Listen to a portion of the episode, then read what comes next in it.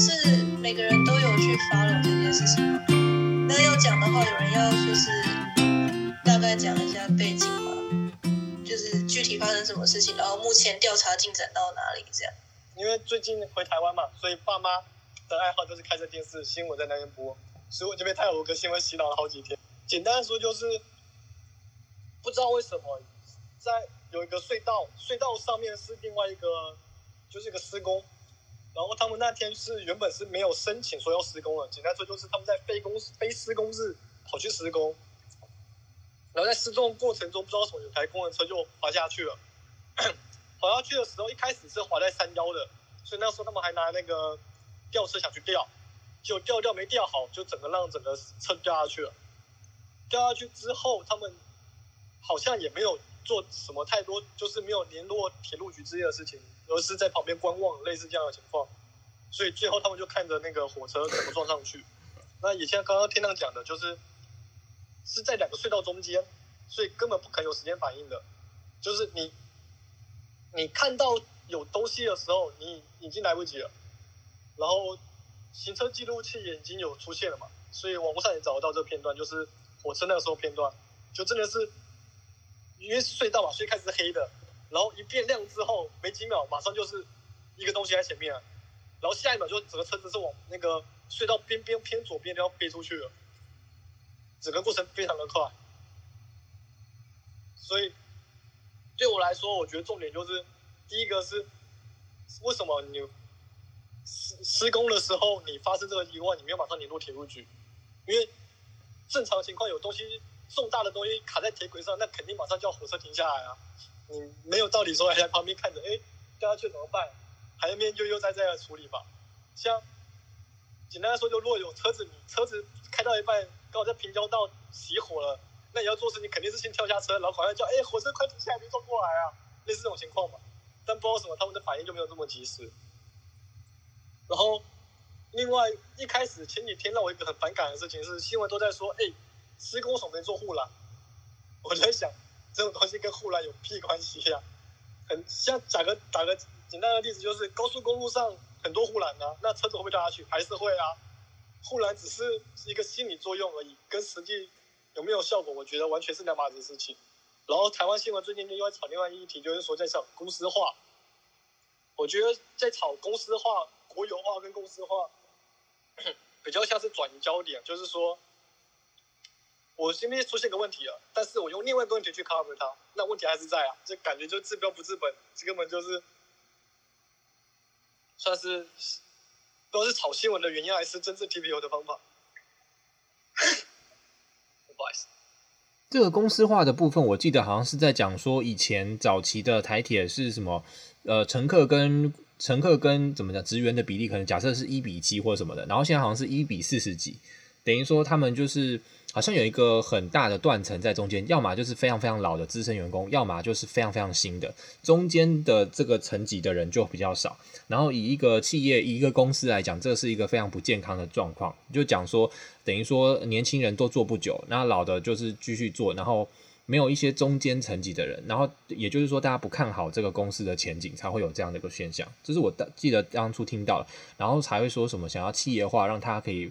不要是就是像呃现在这样子怎么嗯这样的是官僚体系吗？导致他们就是这个东西，然后还有另外一个就是讲说票价的问题嘛，不是大家有讨论说呃是不是要取消这个站票制？因为可能就是因为他要还或是说因为你没有办法涨价涨你的票价嘛，因为涨还有一个涨票价的原因是因为就是政府好像为了想要讨好这个台铁的员工，想要吸票，就如果你涨价的话，那你。决定铁定会流失选票嘛，所以它也有一些政治上的因素。这是我记得我好像在其他房间听到的内容。我自己有听到的一个说法，说为什么不公司化，是因为台铁一直都是一向以来都是亏钱的，所以如果它是它公司化的话，就可能一下就倒掉了。对，好像也有这个道理。另外，我想到就是刚刚关关于刚才 Zack 他讲的前面一个是在讲这个工程意外的部分，哎，我就想说，哎。那即便现在发生了这个意外，如果有一个人恶意的想要在在做仿仿造同样的事情，是不是现在还是有可能发生啊？因为在铁路的附近，好像真的都没有围篱啊。你看，就如果真的有一个人故意想要弄的话，他也可以就是趁机在火车经过前弄个什么，弄一个大东西在那边，是不是也会造成一样的问题？这个好像好像没有办法解决哈，没有办法避免。只是因为这次的意外是发生在无形，但好像听起来说，如果有人恶意的话，其实是可以做到的。这不是很恐怖吗？我感觉上恶意是肯定可以做到的，除非除非我们有做，就是叫做监控系统，就是全部的对铁轨上面都有监控系统去监控。哎，我们目前路况如何？对，不然我觉得这种事情是不可能避免的。因为因为就像你说的，你说他们掉下去以后，他们好像不知道要做什么。就是眼睁睁在那边看，然后就算他们打电话去，好像也来不及，所以就是好像没有一个健全的系统是去侦测。因为如果你是全自动化的话，那假设你就像说有有，我刚刚差点要讲摄像头，可能会被人家念摄影机，就有摄影机在看，然后它可能是 I A I 或者什么的，它可以就是立马会通报，或是有什么样的话，那那就很好。因为像我好像刚好那天也是在 Clubhouse 上面听到，我听说 iPhone 有个隐藏的功能，就是你在你的电源钮这边连连按六下。它就会打一个卫星讯号到天上，就算你是没有插 SIM 卡的，然后也可以让人家搜救队马上及时知道你所在的位置啊！我我也讲这个，他那个时候本来是讲说，当你遇到紧紧急救难的时候，你可以用这一招。但我也想到说，那同样的道理说，如果有一个系统是根据铁轨有关，就是可能上面有危险的东西，它马上可以通知附近附近的这个驾驶，就是说哦，你前面有障碍，这样好像才有办法，不然你。就是说，就算现在，因为现在就是因为没有这个机制嘛，那他们不知道联络谁，那就算他们联络到了，也不确定能不能及时的联系上，对啊，这个自动化的这个问题，好像如果下一个症结他想要搞大的，好像就可以仿造。可是我觉得，就是自动化，感觉你看全世界各地的各地的铁路系统，应该也没有没有这么先进。对。那如果真的是有人要恶意蓄蓄意破坏，我觉得他们应该会找一个比较简单的方式，例如像说拿拿把枪扫射，或者是拿把刀，或者是用爆裂物在人多的地方。如果要大费周章的弄铁轨，我觉得好像会这个动机比较小吧，因为他们是说，如果你要犯案要成功，要有三个叫 MOM，一个是 motiv、跟 opportunity、跟 means。就是你要有动机，你要有方法，然后你还要有那个机会。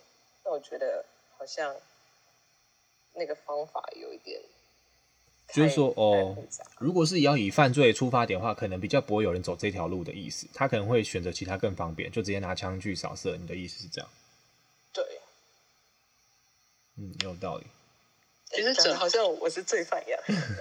整个整个刚才讲那个整个长岛铁路也都是都是在地面。然后也没有什么防护，对耶，嗯，对。如果要出什么问题，它其实常常出问题。长岛铁路常常都会撞到车子什么的，大概每年都会遇个。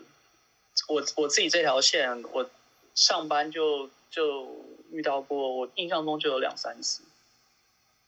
嗯，对啊，而且全世界的铁路确确实没有，好像没有什么人在做这种就是监管，也不是没有说什么随时随地都有地方在检测。日本的，我感觉日本的铁路应应用率应该很高，我的感觉。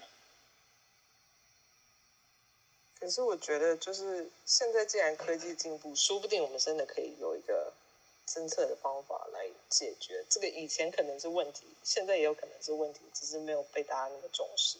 可能是考虑到成本，我觉得可能是成本问题。嗯。因为你每一条每个地方都要有摄影机，那可能全台这么长，好几百公里，那就就很贵吧，很多钱这样。是啊，而且谁要去承担这些钱？那刚就是像我听到的说法，就已经台铁就已经是在亏钱了，那谁还要去花那个钱去设置这些东西？是啊。我怎么突然想到，好像有一年，去年还前年的地铁啊。就好像出轨的原因就是因为有人在上面放了石头，所以地铁又出轨了。我有没有记错？你说纽约的 Subway 啊？对对对对，这么容易哦？还有人推下去嘛？我们上次不是有讲过？就纽约这真的就什么都有。以前好像有一个叫李泰安搞鬼案，其实我忘记那在干嘛了。就是但是好像爆很很多年，就是说他好像去弄铁轨怎样的。然后，那时候有人 follow 吗？有没有人记得？就每几年都会爆一次，说他好像害死自己老婆还是怎样，是不是？就出轨然后杀死自己的太太，就用很奇怪的方式。类似这种东西，后来可能在再有那个案，再再有新闻，可能是宣判的时候。对对，他是他是破坏铁轨的装置了。对。然后他怎么可以这么巧妙的想要杀谁就杀谁，然后只是靠仅仅只是靠就是把火车弄出轨，就可以精准的击杀自己的目标？我觉得这很强哎。好了，我细节我不是太记得，但是我我印象中好像是跟杀妻有关，然后又是搞鬼这样。刚刚面面讲到说在家里啊被被被新闻轰炸，我才想到这个事情哎，在座大家。自己住的人多吗？像我，我们现在不是大家都讲说什么听 podcast 什么东西，我就发现我自己，如果我我自己一个人在家里的时候，我都会都是东西，呃，比方说手机我就开着一直听，一直听，听一些有的没有的。然后那是自己一个人的时候嘛。那如果有有室友或者有家人的嘞，我们就就轰炸别人吗？还是就承受人家轰炸？轰炸回去啊！我以前都被室友轰炸，就轰炸回去。室友会在客厅看电影啊，唱歌啊，然后还会做运动啊，拍拍都拍哪里，拍出一些很奇怪的事。我觉得现在在家办公蛮好笑的，就是，比如说你明明在开会，可是家里有人，就是然后就会听到冲马桶的声音，我就赶快。练习那个 mute 的那个功能，现在就变得很强。我在跟，就是我们有一些有请人来帮我们，请顾问来帮我们做一些事情，然后有的时候就会跟他们开会啊，或者跟他们聊天。有有时候就会，我就觉得家里面有小孩的人，一方面又觉得有点幸福，可是一方面又觉得还蛮辛苦的，就是。你就会看到他们很认真的在这里要跟你开会，可是后面小孩就在那里啊，厮杀的感觉。真的是没有办法，这个我每次开会的时候，我老板一对儿儿子女儿，然后我另外一个同事也是一个儿子，大概一岁上下吧。就是他们只要开始讲话的时候，就是背景一定有。一定有小孩子在那边大吵大叫的声音，没有办法，那大家也就也就只好算。尤其在纽约房价那么贵，你又不可能说去租个什么好几间房子，大家都嘛租，尤其比较年轻的都嘛租一间房，能租到两房的就很少了，所以没有不太可能隔绝掉那些声音。哎，讲到这个，大家有没有渐渐感觉到，好像这一两年开始，因为 COVID 的关系，我们变成用视讯来做事情变得很普遍，用视讯玩桌游啊，然后用视讯讨论，然后用视讯上法庭这件事情也变得很很常嘛，对吧？所以我才会在想说，诶，那以后这种东西会不会变成一个新常态？就大家开始发现说，其实这件事情是可以被接受的，然后以后真的远程工作就会越来越受。越来越普及，越来越生活化。我我是希望，我是期望这样子啦。大家不知道怎么想？我比较悲观的，就是我我觉得会普及化是真的，可是会对我来讲是好事还是坏事？我觉得有一点害怕的原因是，一方面是如果远程化的话，我就觉得重点城市的房价应该会跌。然后再来呢，我一直在想说，如果真的普及化，感觉以后就他们不需要雇我们在纽约的人，因为我们在纽约，为了为了要因支持我们在居住在纽约，所以付出的薪水会比较高。可是如果都可以远端工作，他们大可就给比较便宜的地方的人，或甚至就直接给比较便宜的国家。我就一直想说，完蛋了，我要失业，以后全部都被那个阿三给占据市场。好像现在很多工作都已经外包给阿三了。其实不是，我们公司就是啊。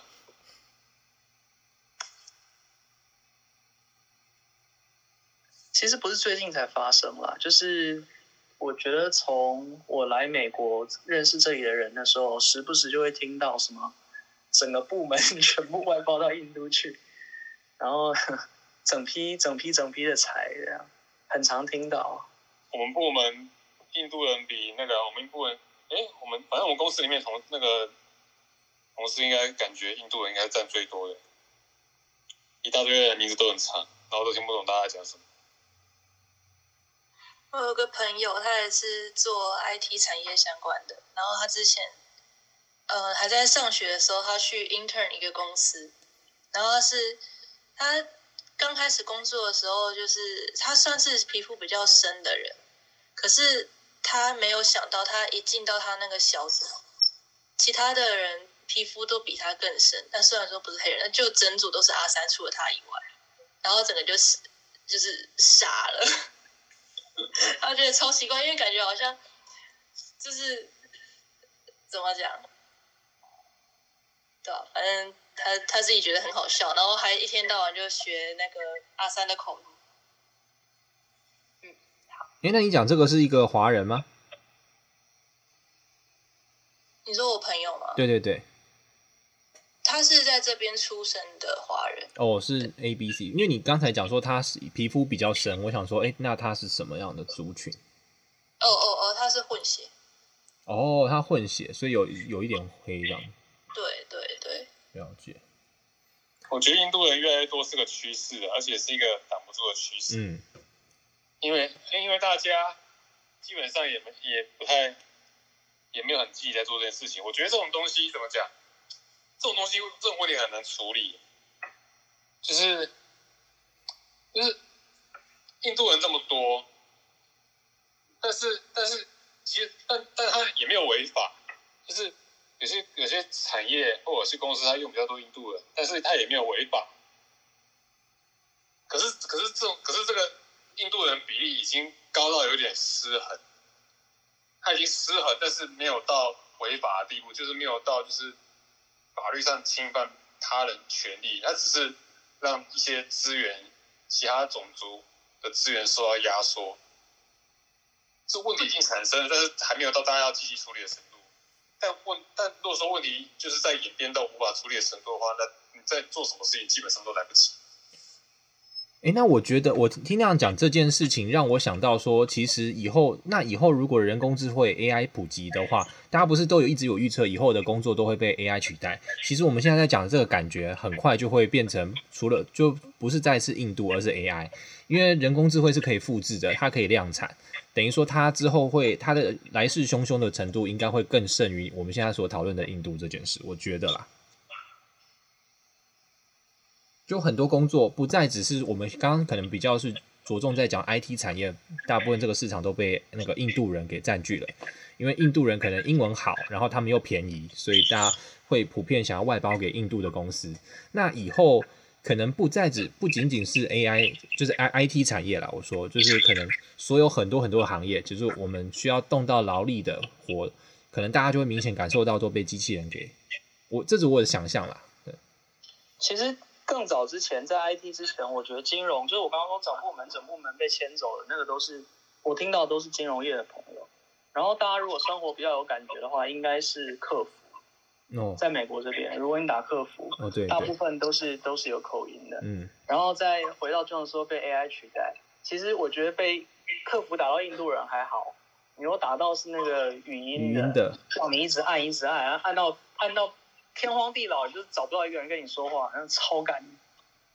这时候你宁可有一个印度人跟你说话，因为觉得很开心。对对，我觉得他可能也是一个 cost down，就是假设以前可能一个部门有十个人在接线，他可能就是加了这个机器人，可以让它变成只要五个或是更少，因为前面就会过滤掉一些没耐心的。我猜是这样的感觉。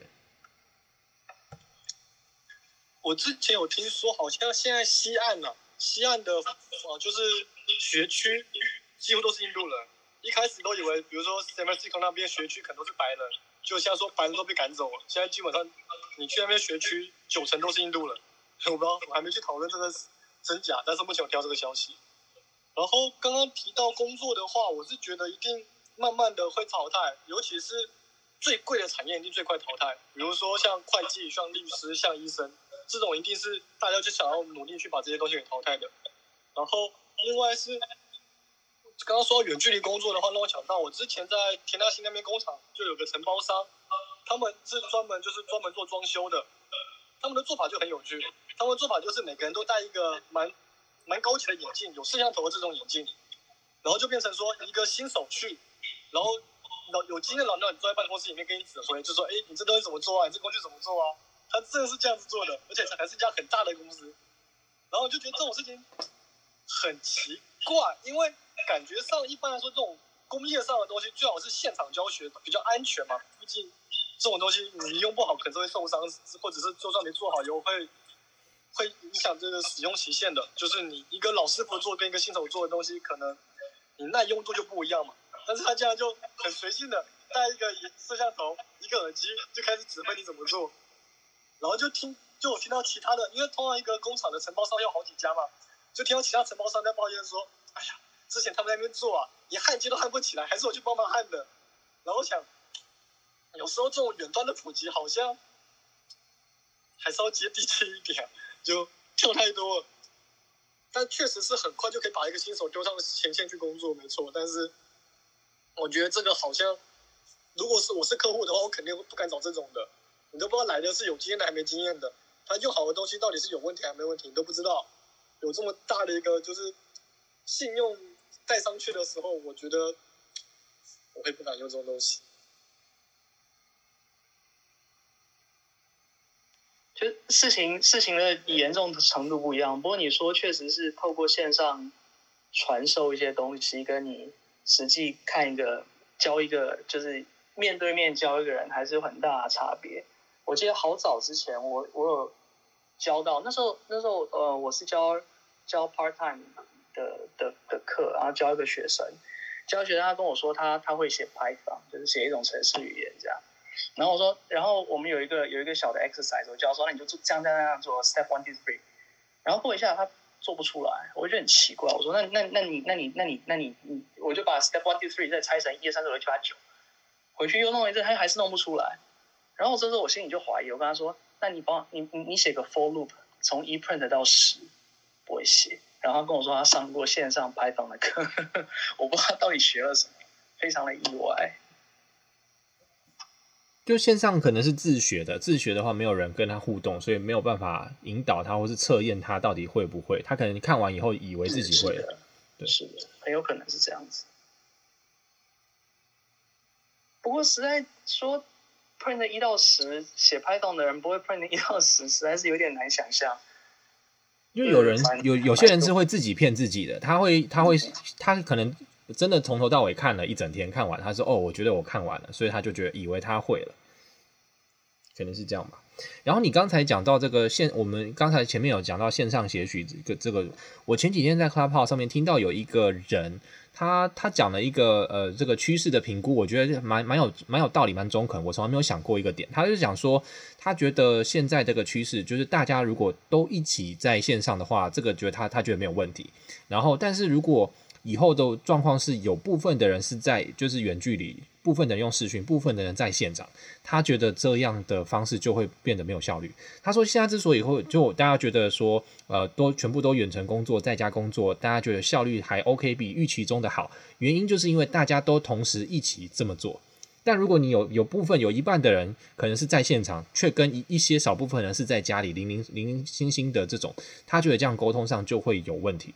哎，我觉得这个讲的蛮有道理的，对，很有道理啊。我们以前还在办公，我们教课嘛，还在办公室的时候就现场教课，然后我们还有收一些学生，就是他看那个 real time streaming 这样子，根本效果超差的。他每次问问题都没有人理他们，因为他们只能打字问问题啊。可是现场学生马上举手，然后老师就会直接回答他们。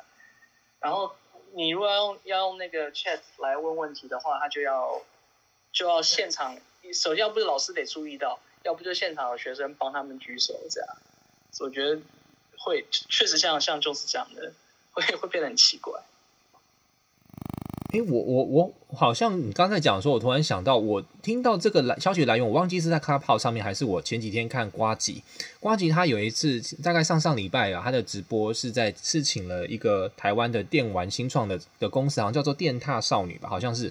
就是是有两个台大的博士生，他们一起出来创业做的一个电玩的一个杂志还是什么，其实我不太清楚它的细节。然后里面呢，他们除了这两个台大博士生一起来的话，还有一个他们的台大的老师，就是他们的台大教授。那个教授是好像是什么科系，生物系还是什么有关的，应该是生物类类型的那个教授。他们那个教授就是帮帮这两个博士的学生一起创业，就等于他当金主在创业。然后那个那个老师就在讲说，他为什么会出来做这件事，帮他的学生。然后他又讲说，他其实最近退休了。他在讲说，为什么他退休，原因是因为他发现说，嗯，他他说。他说：“他随着他自己越教书越教书，他绝对他自己在教学上面的经验跟能力一定是不断的在进步的嘛。尤其他又是那种好像有得奖，就是校内评鉴是不是很很会教书的，就是教学是评鉴是受到大家青睐的一个的老师。等于说他教书教应该是蛮有一套，但是他却发现他越教越痛苦，越教越越越越越。”嗯，怎么讲？越教不下去，他发现说他没有办法教动这个新时代的一些年轻的孩子们。他觉得现在这些年轻人都不都不会问问题。他说以前以前，因为他他们都是台大的嘛，好像又是一些蛮好的科系，所以就是以前他在教书的时候，他通常就是会预期很多学生都会一直问问题，下课以后都学生都会聚在一起问他问题，把他问倒。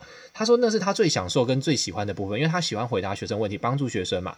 然后他甚至就是说，后来他的教学风格就改变成说，他会预期会开留个预留个下课前的十分，就是提早提早下课，然后预留个十分钟、十五分钟还是二十分钟，我忘记了的时间去给小的学生问问题。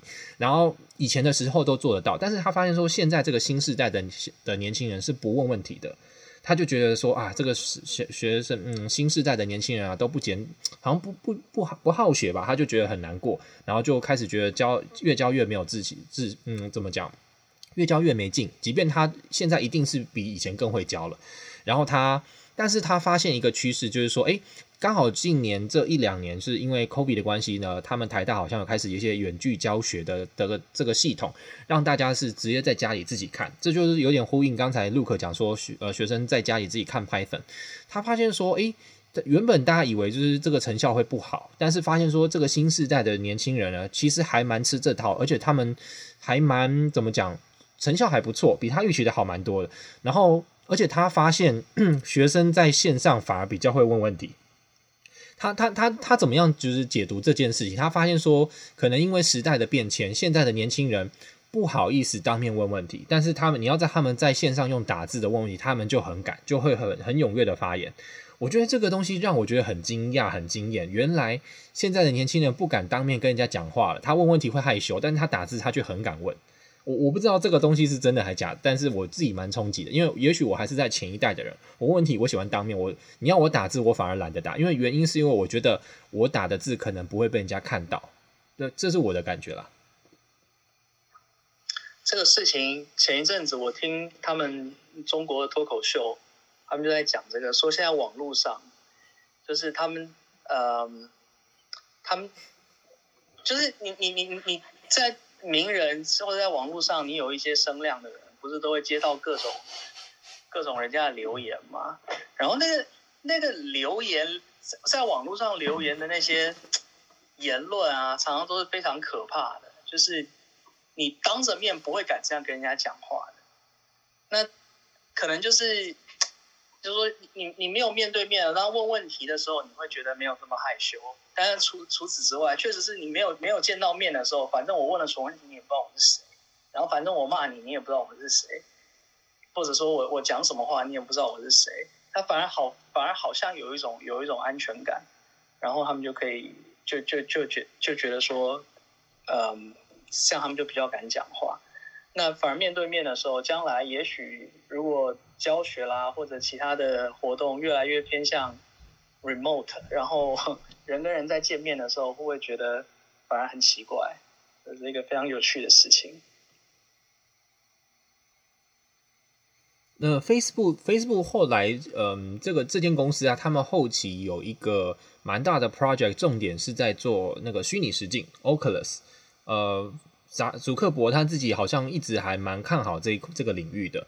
嗯，他们就会，他们觉得以后的趋势啊，就是虚拟化，因为尤其我们现在已经远距离嘛，然后远距离用视讯的，那以后可能是怎么样？就是更让你可以身临其境，就是戴上那个眼罩，可以让你进到那个那个东那个世界里面。然后，哎，刚好是昨天，昨天礼拜四，哦，对，昨天我们经理就在讲说，哦，现在这个 Oculus 里面有一些，我不知道是 Oculus 还是这种虚拟世界的的这个平台里面有一种有一些游戏啊，是。开始，因为我们那时候在讲到比特币的交易什么的，然后就讲说，哦，其实好像有一些游戏已经可以开始让你去交易这个虚拟的空间。虚拟的什么叫空间？就是我们现实中不是会买交易买地嘛，给你买地，然后呢，他我们在虚拟的世界里面花钱去交易里面的那个地，然后那个钱是真的是数千美金、数百美金在那边跳的。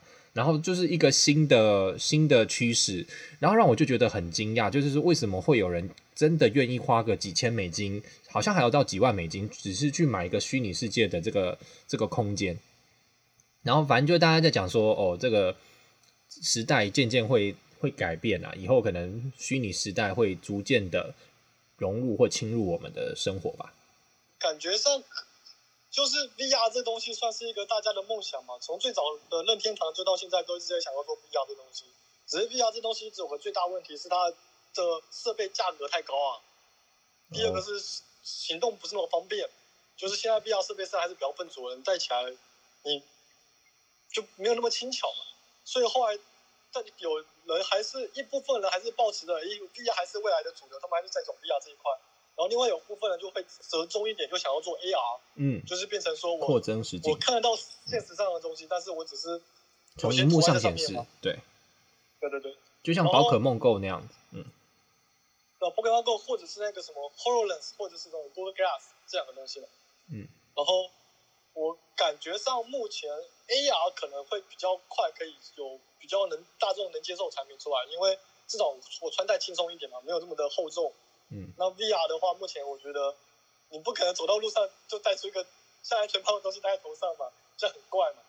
所以我觉得 VR 在硬体方面可能还有一小段路要走。对，但是以目前来说，我觉得至少我们去玩一下 VR 的设备，你会觉得实际上目前的效果是真的很不错，就是就真的有虚拟形象的感觉嘛。毕竟现在有当初好像就做二 K 的荧幕效果就已经很不错了，我记得。然后，不是很多人都在讲说，哎，要 VR 旅游嘛？像现在，尤其疫情期间，不是都有有什么叫什么虚拟出国什么之类的东西？那最早开始 VR 就在做这块啊，比如说海底旅游啊、太空旅游这种东西。那感觉这个市场应该还是有的，只是目前的价位可能就比较高，然后加上我刚刚讲的，就是不方便，所以这两个点让造成它的推进不是那么方便。但我觉得。早晚还是会推出来的，毕竟像手机这东西，你要说它贵吗？实际上还是蛮贵的。但是不是就每个人都有？也是每个人都有啊。所以，如果照这个想法的话，还是有可能会推出来的。像最早之前的电脑，不是大家都觉得个人电脑不是必要的？二十年前、三十年前的时候，结果现在每个人一定有都有一台电脑。然后，这最早之前有另外一个产品也是这么讲，叫做机器人。我忘记哪家公司在讲的，就是。个人电脑都可以推行到每人一个了，那未来是不是每个人都会有机器人来帮他工作，比如帮他洗饭啊、煮煮饭、洗衣服之类的事情？不过说这个让我想到有个最有名的，好像波士顿的机器人，好像故事还蛮惨淡的。一开始很多人很看好这家公司，然后最后在踢皮球踢来踢去之后，他们现在推出的机器已经没有以前这么酷炫了。以前波士顿机器人推出的机器都是两只脚走路的嘛，或者四脚走路的，就是看起来比较像一个动物的感觉。那他们最新型的推出来，好像是说，哎，为了因应就是客户的需求，就走的比较实际化一点，所以现在反而是用做类似履带的结构了，那看起来就比较没有这么酷炫了。可是，可能这反而就是更容易让大家接受的一个方案吧，就是几个取舍。哦，我好像你你讲波士顿是不是就是好像叫 Boston Dynamic 那个，就是影片上常常会有机器人会就会跟你。好像是看起来是科幻，就是你踢它，它会它会晃一下，但它又继续在走路那个。那个好像还有假的，就是说它最后会会跟你打，把你夺刀，然后会打把你踢一脚。好像那个我不知道那个是假的还是真的。对，那是假的。像之前有个大学买了波士顿大学的他们的一只机器狗，然后在上面放那个喷枪，就是那个气弹枪，然后到处打来打去，然后就被波士顿那个 Dynamic 他们给警告说，你这违反了我们的使用条例。所以实际上他们是很反对，就是机械上面有装任何一个武器的东西，类似武器的东西的。了解。然后你刚才说用装成履带是怎么样？是因为他们觉得这样子比较稳定吗？还是怎样？一来是稳定，二来是好像成本会少一些。哦。就是比较实用，就便宜便宜实用。因为你要让它能够像人平衡，就比较难，是不是？就比较好像是。具体我没有特别去看，好像是说，照用人的这个做法的话，你反而在工厂的业绩反而会有问题。哦。然后如果一般的像履带车子的话，反而就是比较比较实用。嗯。所以他们目前最新产品就变成看到就是很像那个，诶，有有个钢弹，就钢坦克是不是？对对对对。就是下面一个大履带，嗯，然后下面是个手在那边晃来晃去的感觉。嗯。可能这样成本比较低啦，因为它你要让它做一个角，那个可能就很精密，必须要让它平衡的话。然后要换，可能也比较麻烦。有可能就是可能维修保养的频率会上升很多。但为什么人我们人类还是会想象中的机器人跟呃嗯都还是会是双脚直立的走路？这会不会是因为我们人类的投射？像不是好像前几天不是还蛮常会在网络上看到说横滨那边有一只钢弹它动起来了，就是它可以走路了那个。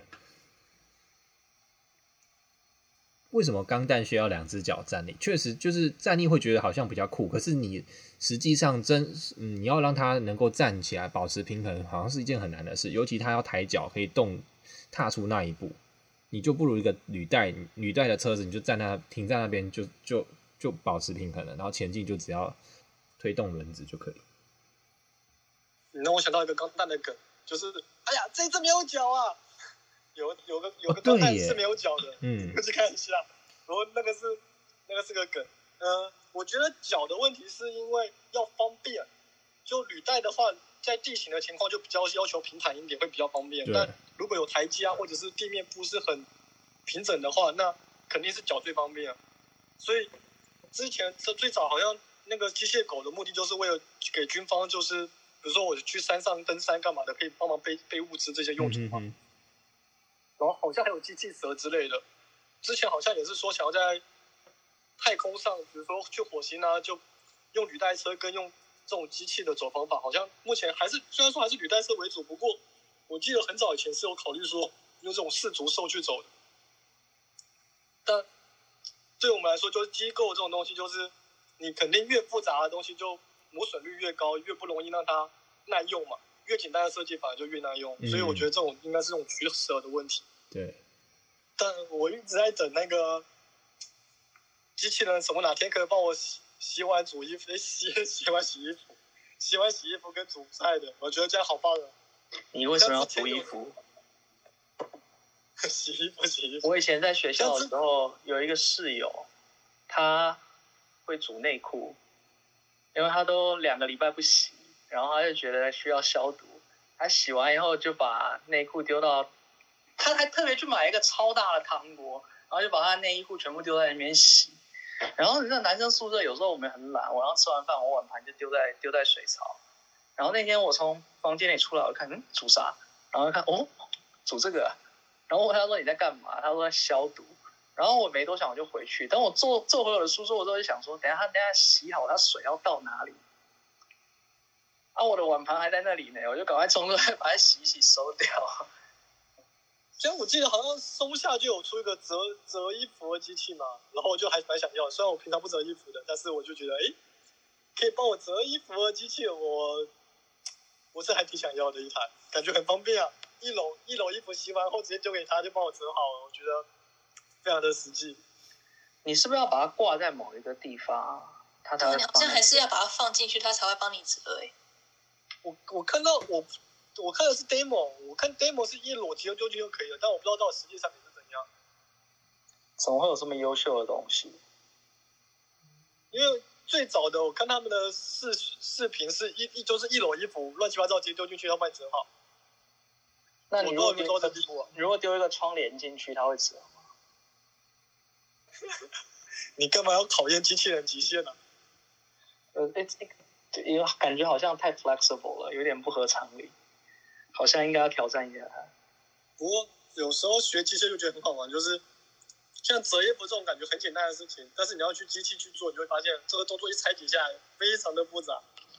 我记得好像几年前我看人家分享一个一个一个一个人，一个台湾的年轻人，他想要开饮料店，然后他想要开自动化饮料店，然后就开始想办法把所有的事情都自动化。他觉得说，为什么我们需要雇一个人在那边摇那个珍珠奶茶？他觉得很没有道理。他一定有办法，一定有办法可以把一切都自动化。他只要成功的话，他觉得他就要赚大钱，他就想要创业。结果细节当然我记不得，但是我记得他在冰块这件事上面就就就卡的一塌糊涂。就说怎么样能够能够让它自动的，它就是做出形状适合的冰块，大小适合的冰块，好像非常非常的困难。我好像有看你说的那个影片，那影片好像是一个大学生做的，他好像是读资讯的，然后他们就讲一句话说：“哎，读资讯的不会写程序，读机械的不会做机器。”然后他把这两个人找在一起去做这个机器。然后他们后来冰块好像去买现成的制冰机解决的，嗯、好像他这个有个很好，有个很好的思路在这边，就是很多东西你遇到墙壁的时候，就是你不要想着去解决它，你反而去找一些恐怕有现成的，因为很多路不一定别人走过嘛，你不要去死死的去撞它。我觉得那时候我看到这里片是这个想法。嗯、然后我记得他们后来机器有做出来，后来卖给一个早餐店，但后面我再卖其他台我就不知道，后来好像只是做一台自动的奶茶机还是什么，好像几个口味我有点忘了。那所以是成功吗？结果算是成功的意思吗？算是成功，是吗？我不太记得了。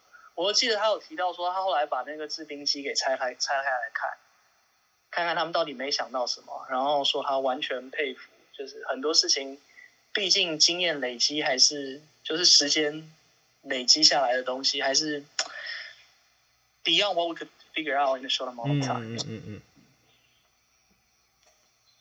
他们好像那时候才开始说，哇，原来这么简单一个机构就可以搞定了。我们当初想的非常复杂，都没做出来，是这样的结论。然后不知道有什么其他东西也可以把它变成这样。等下，所谓鸡蛋糕的自动贩卖机是它现烤出来给你吗？对。哦，那是蛮酷的。要不然不就跟我们在美国那校园里面看到，要把蛋糕什么沙拉就放在那个贩卖机里头。然后你要什么，他就他就他就他就转过来给你。哦，可是那个沙拉是已经配好的，对不对？对啊，啊，对啊，就是 没什么感觉，没什么了不起的。哎，你说是现烤的，那当然就不一样。好，我们今天的主题呢，想说，呃，不要限定一个局限的主题，让大家可以自由的闲聊，可能比较能够激发我们的这个火花吧。大家可能会聊出比较有意思的内容。好，那如果各位朋友有听到我们最后，就是谢谢你的收听跟支持，我们会持续的想出更多丰富有趣的内容。好，那请下周再继续锁定我们的 podcast 吧。就这样喽，拜拜，拜拜。拜拜。